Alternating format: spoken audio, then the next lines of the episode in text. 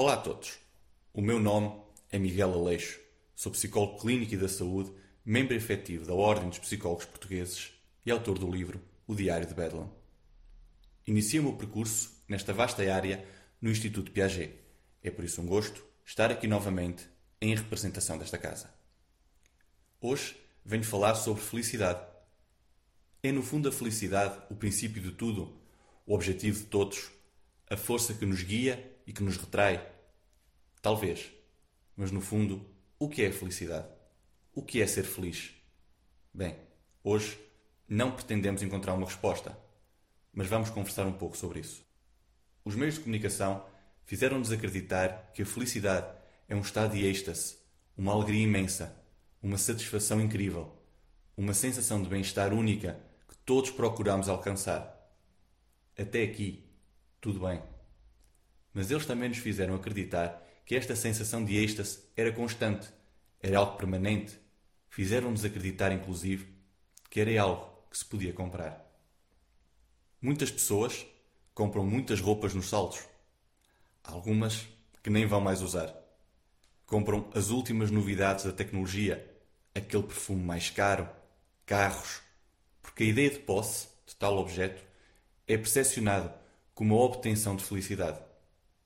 E realmente a pessoa vai sentir-se muito feliz.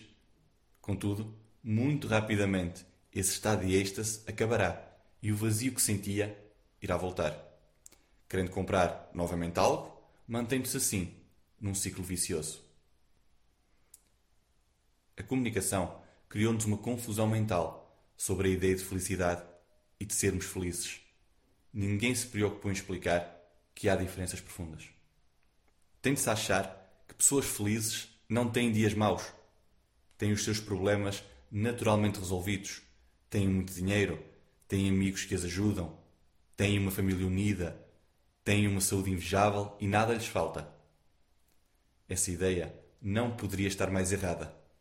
Reparou quantas vezes usei o verbo ter? Quase sempre. A felicidade não tem nada a ver com o ter pode ser difícil de compreender e até mesmo de aceitar. Mas quanto mais cedo percebermos que não é o que as pessoas têm que lhes traz a felicidade, mais cedo nos abriremos para um conjunto de possibilidades infinitas. A felicidade está sempre ligada à forma como vê cada momento do seu dia, até o mais aborrecido, cada episódio da sua vida, até aquele mais injusto e cada possibilidade sobre o seu futuro, até mesmo a mais desagradável. Ser feliz não é estar feliz o tempo todo. Pessoas felizes sentem-se tristes e é nessa tristeza que podem dizer que são felizes. Porque sabem distinguir o ser feliz do estar feliz. Cada emoção que sentimos tristeza, alegria, frustração, raiva, compaixão fazem-nos viver uma montanha russa de experiências e no final do dia são as experiências e a forma como as vivemos e as encaramos que nos fazem ser felizes ou não. Vivemos numa sociedade consumista e o nosso cérebro não está preparado para se sentir feliz o tempo todo. Isso obriga-nos a seguir uma busca incessante na procura de um vazio. Quando alcançamos algo ou compramos algo, rapidamente vamos desejar ter algo melhor se comprarmos um bom carro, vamos desejar que o próximo seja ainda melhor. Isso acontece com tudo, até com promoções no emprego. Não há qualquer problema em desejar isso. Pelo contrário, mas é preciso ter a noção que a felicidade é um processo que se vive e se sente no caminho para ter esses objetivos e não no resultado final, não no alcance, não na posse. Esse estado, embora muito prazeroso, será sempre limitativo. A felicidade pode ser, no fundo, a percepção que temos sobre o que nos rodeia. A felicidade pode estar numa simples conversa com uma pessoa da nossa rua, uma conversa simples, honesta e de sorriso no rosto. A felicidade pode estar no facto de poder relaxar na cama ao som da sua música favorita. Só nós podemos encontrar a nossa felicidade. Não existe um mapa ou um medicamento.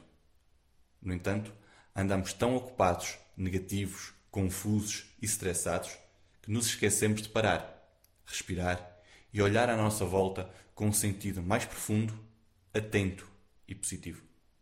Um psicólogo pode ajudar nesse processo. Despeço-me cumprimentando a equipa da rádio, todos os ouvintes e deixando um convite a jovens estudantes do secundário que estejam interessados nesta vasta área que é a psicologia, que possam vir conhecer o Instituto e esclarecer qualquer dúvida neste âmbito. No Distrito de Viseu, Psicologia é no Instituto Piaget. O meu nome é Miguel Aleixo. Foi um gosto estar convosco.